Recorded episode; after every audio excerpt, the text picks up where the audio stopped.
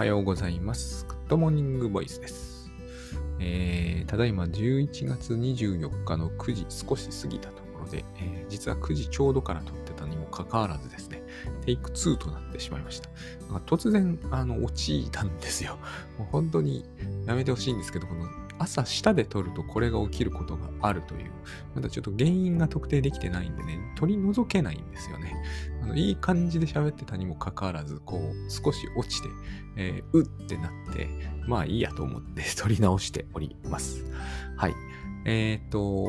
うんさっき喋ったことの、えーワールド杯で日本が逆転したという、えっ、と、下りはもはや、えー繰り返したいと思わないので、あ勝ってよかったねという、昨日前半で寝ちゃった私としてはショックを受けてびっくりして、まあいい驚きですけどね、えーそんな話を、えーちまちま喋ってましたが、その分は、えースキップするので少し短くなるかな。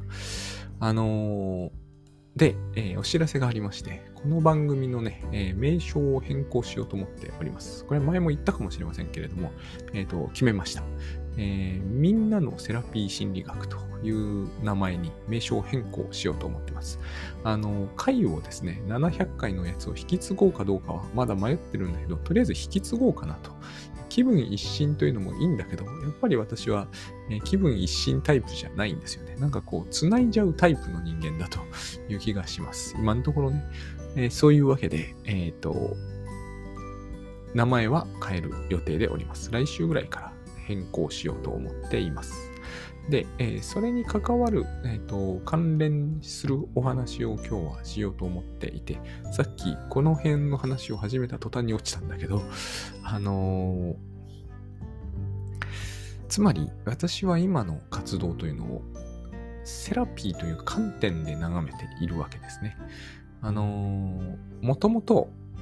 いろんなものってこう考え方とか、それこそ思想とか哲学とか宗教と言われているようなものはですね、あの、結局カウンセリングをすることになるんですよ。明らかにこう昔のお坊さんっていうのは、つまり仏教ではね、それをやっていたし、今でもまあやってはいますよね。でキリスト教のあの懺悔室とかいうのは、もう完全にあれは、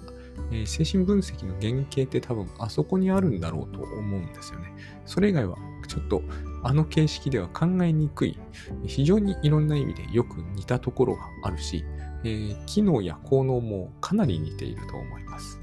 で、あの、この番組でも以前少しお話ししたストア派の哲学みたいなやつ。あれももう完全に、えーと冊子を読んでると、これは、えーつまりこれカウンセリングじゃんっていう感じで、しかもその発想も、えっ、と、グッドバイブスで言われるような話と、グッドバイブスとストイシズムが似てるというわけではないんですけど、でも非常にこう、言ってることは似てくるところってあるんですよ。で、まあ、グッドバイブスも、えっ、と、あれは何なのかっていうのはちょっと難しいんですけど、倉園さんが考案されたメソッドって言っておくしか今のところない。自己啓発っていうのがやっぱ、えー現在のジャンルで言えば本にすればですね、多分そのカテゴリーに、えー収められることは多いと思うんですけどね。で、そこには当然カウンセリングっていう要素が出てきますよね。えーカウンセリングのために編み出されたものではありませんが、えーカウンセリングというものは、あのカウンセリングという、えーと形式をとって活用することは多々今後もあのあるんだろうと思いますね。それを私はこういろんなセラピーのセラピーもカウンセリングもまあ同じ臨床なんだけど臨床心理なんですけど臨床心理という観点で捉えてそして何をしているかというとですね、えーいわば日常生活特に仕事で、えー引っかかったうん引っかかるんだけど、えー日々いろいろなそのフリーランスならフリーランスの会社員なら会社員の派遣社員なら派遣社員の働いてない人はない人なりにえっ、と、なんていうんですかね、あの、壁に当たるときに、えーそれを取り除く観点の、えーと重要な、なんていうんですかね、まあ、ピースかな、として、えーセラピーってものが、えー非常にこう、使えると思っているわけです。で、えーセラピーはまあ、心理で今、あの、分野としてはね、心理でこう研究されているから、セラピー心理っていうのは当然ありますよね。というかまあ、心理の半分はセラピーだと私は思います。そういう風にして、えっ、ー、と、私のこうやってることをあの、改めてちょっと整理し直してみるとですね、いわばタスクシュートでずっとやってきたわけです。そういうタスクシュートベースでやってることっていうのは、やっぱり基本的には仕事のためなわけですよ。多分に生活っていうのがタスクシュートは、あの、入ってきますけど、少なくとも半分は仕事、半分以上仕事のためなんですよね。で、そこでの、あの、行き詰まりといったものを何とかするのは、タスクシュートの中のシステムだけでできることもいろいろあるんですけれども、どうにもならなくなった時に、えー、私はまあグッドバイブスをこう取り入れて、まあなんとか切り抜けたわけだけれども、そのグッドバイブスというものを私はやっぱりカウンセリング的に見たんだなって感じがするわけですね。で、えっ、ー、と、そして他のカウンセリングでもタスクシュートでの行き詰まりとか仕事の行き詰まりというのは、えっ、ー、と、その、できるというか、すでに皆さんがやっているんですよ。多くの人が。えー、これは戸畑海人さんの聞く技術がまさにそうだったんですけど、聞くというのはカウンセラーだけが聞くわけではないし、えー、まして、その、グッドバイブスだけで聞いてるわけじゃないわけじゃないですか。これはもう言うには及ばずで、グッドバイブスを知らなくて、カウンセリングなんかも知らない人でも人の話を聞くということはあるわけで、聞いてもらうということはあるわけで、ああいったものが仕事のとか日常生活の、えーと、かなりどん詰まりの時に実は有効だよという話を、まあ、彼は書いて、今しかもそれが、まあ、ベストセラーですよね。こういう展開を見るにつけですね、やっぱり、えっ、ー、と、セラピーというものがもっとこう、昔に比べれば今でも十分広がっていますけれども、もっとこう、はるかに深く浸透して行き渡っていけば、えー、まあいいだろうと。少なくとも悪くはないだろうと。そして、えー、特にこう、特にではないんだけど、私はこう、自分のしてきた仕事の関係もあってですね、えっ、ー、と、ライフハックとか仕事術のところにこれを、えー、まあ、言ってみればガッチャンコしたいと言って思ってるわけですよね。昔、ライフハック心理学なんて僕が言ってたのは多分この辺のことを、えー、意識してたんだろうと。はっきりどれを意識してたっていうのはないんだけど、えー、多分結局はそうだったんだろうなと。やっぱり僕の、えーと、基本的な性質っていうものがそこら辺から、あの、来ているんだと思うんですよね。そして、えー、まあ、精神分析に今すごく傾倒していて、もちろんグッドバイブスあるんだけど、えっと、グッドバイブスは心理学ではないですからね。その、それに心理学の、あの、話をかこつけることはできるんだけれども、もともとがそうだったわけではありませんから、あくまでもこう、やっぱり心理学っていうものを、えー、持ってくるとなると、またさらに一つ外から、えーと、取り込んでくることになるわけですよ。最近私がこう、ちょっと読んで、あ、面白いなと思ってるのが、ナラティブセラピーってやつで、えっ、ー、と、まあ、それほどこう、すごい目新しいかっていうと、すごく今、ある部分野では流行ってきてるみたいなんだけれども、ナラティブセラピーっていうのもさっきの聞く技術と同じなんですよ。語りのセラピーっていうわけなんですね。で、えー、人はまあこれ非常に精神分析的だなとも思うんだけれども、えー、ある種の物語を持ってると。北山治さんが言った台本とそっくりですよね。物が記憶ってのは要するに私たちが物語というのは、記憶なんですよ。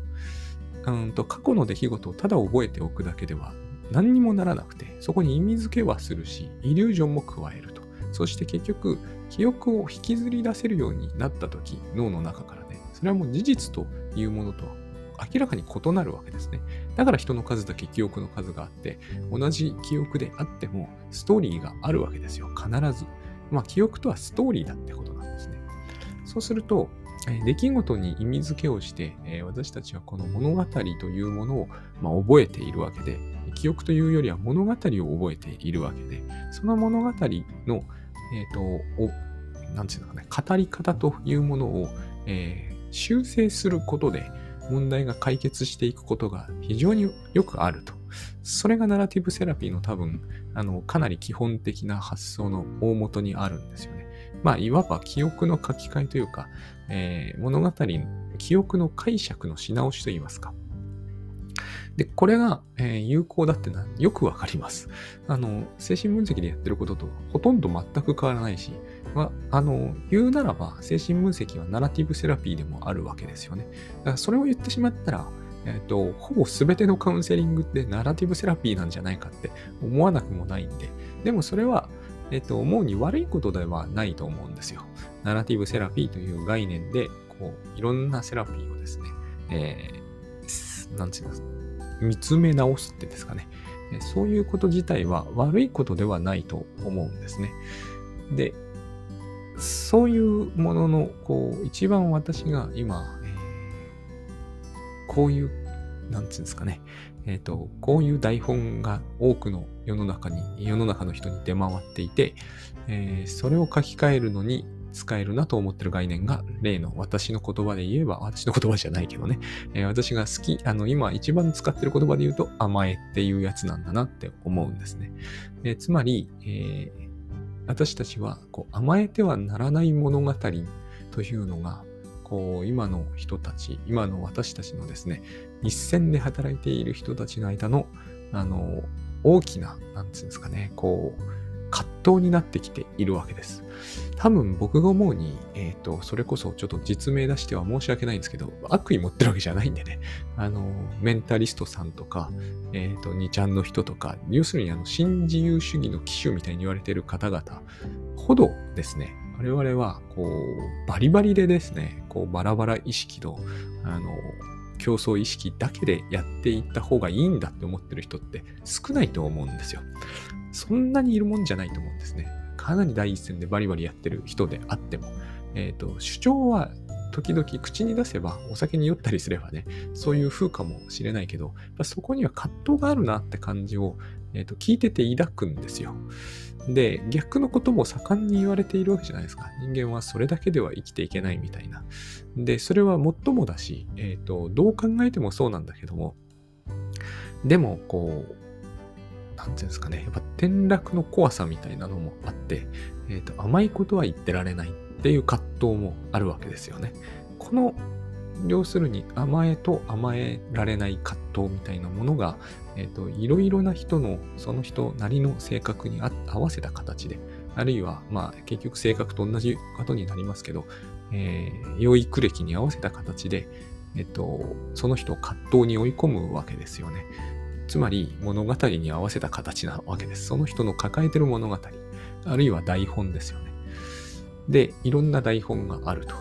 その台本は、つまり、えー、幼少期から繰り返しその台本で生きているうちに、その台本に沿った出来事に、目が行くようになったわけです。例のカラーバス効果ですね。倉園さんが最近、ポッドキャストで喋っていた、えー、言葉を使えば、あの事実に合致する出来事を、えー、探していくと。いうわけですね。えっと、まあ、つまり自分の台本はどんどん強化されていく一方なわけですよ。だから、えー、カウンセリングってものがそこで始まろうとするとも言えるわけです。台本の書き換えをするには他人の力を借りなきゃならないから、ここで面白い問題が起こるわけですよ。つまり、えー、人に甘えてはならないという、この現代の一つの力ですね。えっ、ー、と、すべての人がこれをただ一つだけを信じてるわけじゃないんだけど、一つの言い分の勢力としてこれは厳然とあって、えっ、ー、と、うまくいってる人ほど、この線から逸脱しにくいというからくりがあるんですね。つまり、甘えてはいけない台本を書いて生きているとですね、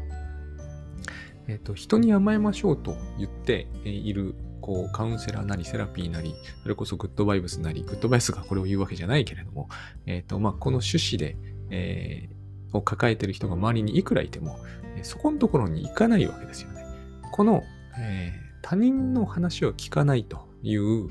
えー、こん、なんつうんですかね、こう、シナリオはですね、あの、こういう、今言ったようなからくりから、からくりがあって、非常に抜け出しにくくなるわけだ。あのー、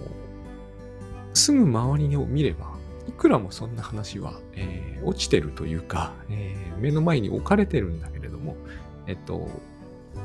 これを目にすることを、これを目にしないことで私は生きてきたんだ、サバイブしてきたんだと思う、その価値観を支える体験と物語がこう混然一体となってるために、えー、甘えるっていう話がですね、その人なりの文脈を通して読むと、あの、まあそういう言動もあるだろうけどね、本当にそれを信じてる人はいないよねっていう世界を生きることになるんですよ。この話を、あの、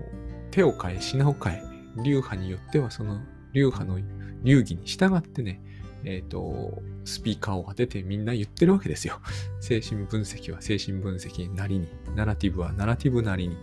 ッドバイブスはグッドバイブス流に、そういう流儀があって言ってるんだけど、全部こう、えー、甘えてはいけないという文脈を通してみると、えっ、ー、と、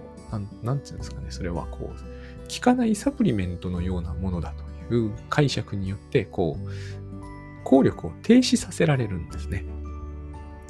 という全体がセラピーなんですよ。私が思うに。これを、だから一度聞いただけでは絶対意味がないし、えっ、ー、と、なかなかその、たとえ自分が成功体験できてなかったとしてもですね、ここからこう逸脱するのは難しいわけです。今お話しした通りの理由で。逸脱するということ自体が転落であると。だから、えー、甘えるということがそもそも転落であると。この甘えの勧めみたいな話もわからないではないけど、それは詰まるところは転落につながっているっていう、こういう多分恐怖がありますよね。一方には。そして、えー、逆の方に向かっていけば、えっ、ー、と、どの程度ね、新自由主義的に、えー、競争を苛烈にやっていくかわかりませんけども、少なくともある程度はうまくやることができて、自分にはね、そしてある程度うまくやれば、例えば先日あの新宿に行ったんですけど、新宿に新しいアップルストアができていましたが、こういうところでも、まあ、えー、あんまり自分を我慢させずに、割と、えっ、ー、と、まあ、割と、なんていうんですかね、あのシンプルで、シンプルなんだけどきらびやかな、えー、いい対象ですよね。いい対象を手にして生きていく。そっちの方がはるかに幸せに違いないっていう状況を、その心理状況っていうものに対して、えっと、まあ言ってみればですね、えー、その心理状況に沿って生きている。うちに、こう、なぜか壁にぶつかり、葛藤が猛烈になったという段階で、初めてこう、そういえばああいうのがあったなというなんていうんですかね、ムーブメントなんだ、なのかな、道しるべなのかな、そういったものとして、えっ、ー、と、置かれているもの、そういうのがセラピーなんだろうなっていうふうに、えー、今は私はですね、考えているわけです。これはすごく、えー、抽象的かつ即効性のない話でして、えっ、と、つまりこういうことを、あの、イベント打つとかね、告知するといった、その、フェ、うん、側面も非常に重要なんですけど、どこかでやっぱりその、なんていうんですかね、こういう、うん、なんて言うんだろう、こういうのは。えっ、ー、と、絶えず心臓にこう、トントンって打つようなのってあるじゃないですか。何かを維持するために、生命維持装置みたいな。ああいう感じでこう、絶え間なくこう打ち続けていくえー、それは大事なものなんだけども、目につかないようなところにあって、みたいな、そういうものが、あの、まあ、必要なんだろうし、えっ、ー、と、まあ、たまにはベストセラーになったりもするんでしょうけどね。おおむねそういうことは起こらないんですが、えーと、そういうものとして、まあ、このポッドキャストもそうですよね。そういうものとしてあれば、えー、いいのかなというふうに思うんですね。そして、えっと、先日もお伝えしましたけど、この甘えられないという問題、問題じゃないな、その甘えないと、甘えてはいけないから、私は甘えずに生きているという甘えね。えっと、これは非常に、こう、なんだろうな、その、もともと精神分析にあったものではない。土井武雄さんが、えっ、と、発見したものですよね。日本の言葉の中にあったというような意味で。で、えっ、ー、と、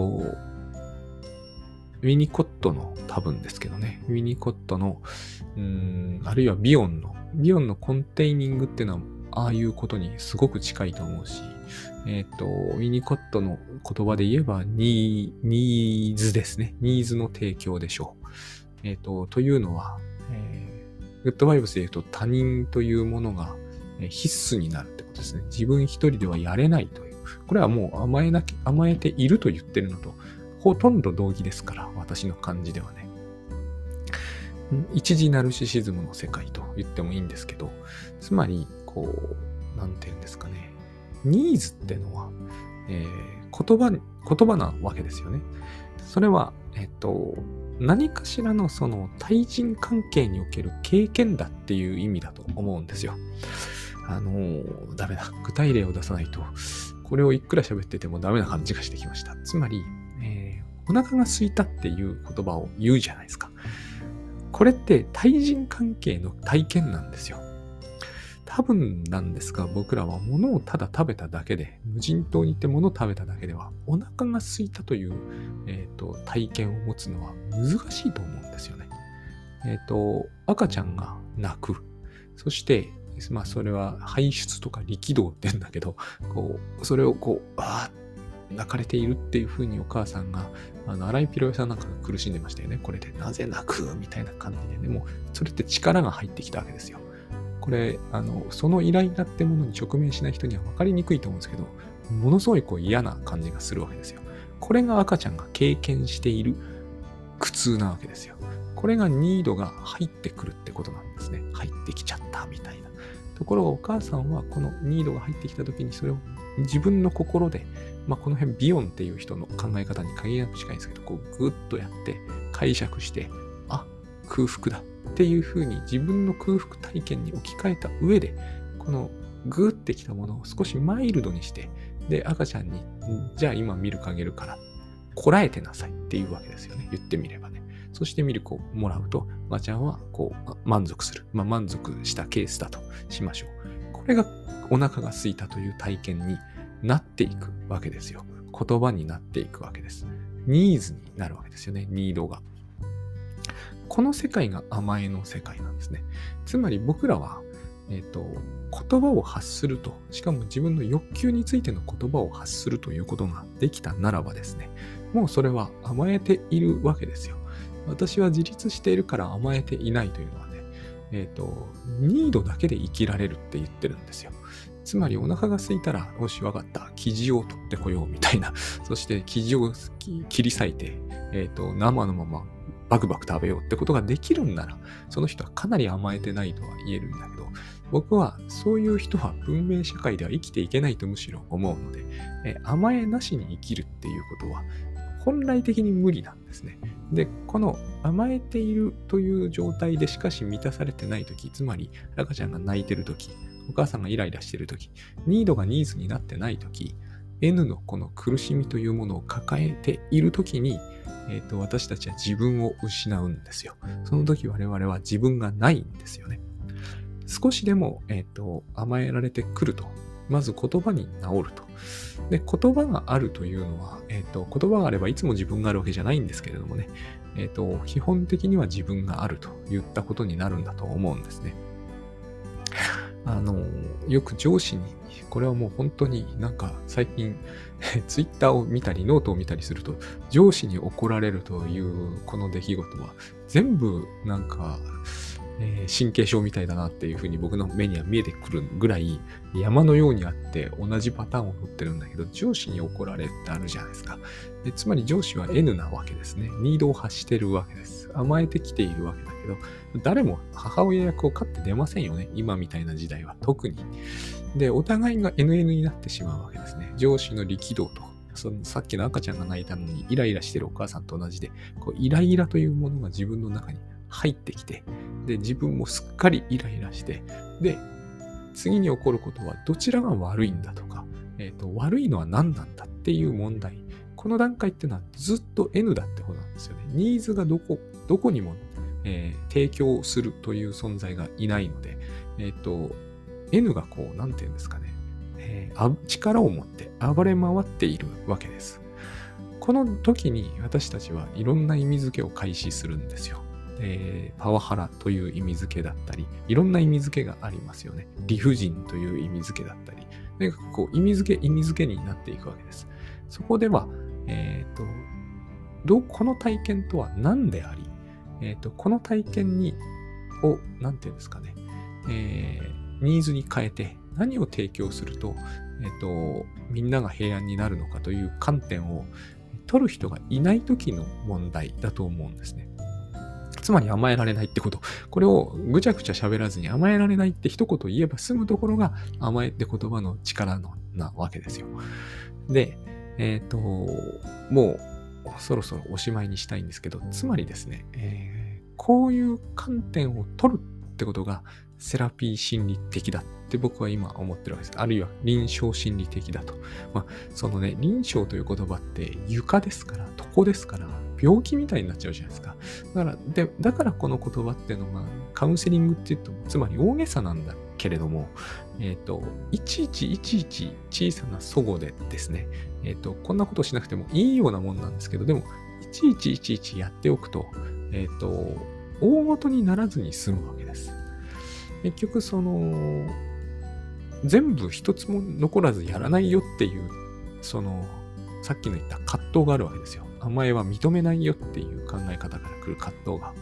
でも、認めなくても甘えはあるわけですね。そこら中に。えっ、ー、と、なぜならここは文明社会だからなんですよ。あの、無人島に行って鳥バリバリやったり、えっ、ー、と、お腹が空いたら魚釣ってって、お腹が空いたらっていうか、お腹が空いたっていう表現じゃなくて、魚釣りに行こうって表現になっちゃうわけですね。甘えの乏しい世界では。それだって魚に甘えてんだけどね。こういう、その、ことが一つ残らずないっていうのは、それはもう月面で生きるって話になるわけですよ。誰もそんなことは思ってないわけね。えっ、ー、と、文明に生きてるってことは当然甘えてるというわけです。非常に僕は、こう、あの、紹介するたびに、うーんって思うのが、十畑さんの、あの、環境都市の母親には電力というものがありますっていうのがあって、何もかも分かってしゃべあの書かれているから、えっ、ー、と、うーん、電力かって思っちゃうんだけど、まあ、僕ら電力に甘えてるとは思わないですよね。でも電力に甘えまくってるじゃないですか。どんなに自立してる人でも。ある意味、その、それこそ新自由主義的な人ほど電力に甘えてる気がするわけですよ。その依存度が高いと。で、N も NS、ニーズも、ニードもニーズも一瞬なので、わかんなくなっちゃうわけですよね。例えば、こう、明かりが欲しいとかって言わないじゃないですか。すぐ電気つける。そういうことを僕らはできているからこそ、えっと、自分が亡くなる瞬間とか、えー、自分が、えー、ある瞬間といったものに、むしろ無頓着になっていくところもあるわけですね。これはまあ、便利な生活の落とし穴的な話になっちゃって、それはそれであんまり面白い話じゃないんですけどね。えっ、ー、と、それが有意味になるっていうケースって、残念ながらそう多くはないという気もするのでね、ポイントはそういうところではないんですよ。えっ、と、どうして他者に頼っちゃいけないと思ってるんだろうっていうのが、僕はやっぱり一番ポイントなんだろうと思うんですよ。えっ、と、他者に頼っていながらね、いながら、その頼っちゃいけない、頼ってもいないって思いたがるっていうこの心性は、まあその、グッドバイをするようにパチッと言ってしまえば、えー、恐れから来るものなんですけどね、人に頼るということが恐ろしいって意味なんだけれども、えっ、ー、と、とにかくこれをどうにかこうにか、えっ、ー、と、それこそナラティブで物語というものを、えーと、考え直していかないことには、えーと、やっていることを自分で否定してるから、えー、の矛盾に陥るのは当然なんですね。やってることを自分で否定するっていうのは、つまり自分がないという状態でなければおかしいわけですよ。それに十二分に自覚的になったら、え、ー、と、自分が明らかに、なんていうんですかね、言ってることとやってることが全く違うということに気づくわけですから、え、ー、と、頭はいいわけだからね。そんなようなことを、えー、これから、え、これまでずっと考えてきたんだなと思って、あの、これをそのタスクシュートでね、多分タスクを実行するときも同じことを私たちはやってるから、多くの場合、えー、誰にも私は甘えていないし、甘えるわけにはいかないから、このタスクを自力でやんなきゃいけないと思った、思ってしまえば、100日ぐらいはあっという間に先送りですよね。というように、えー、使おうと思ってるわけですね。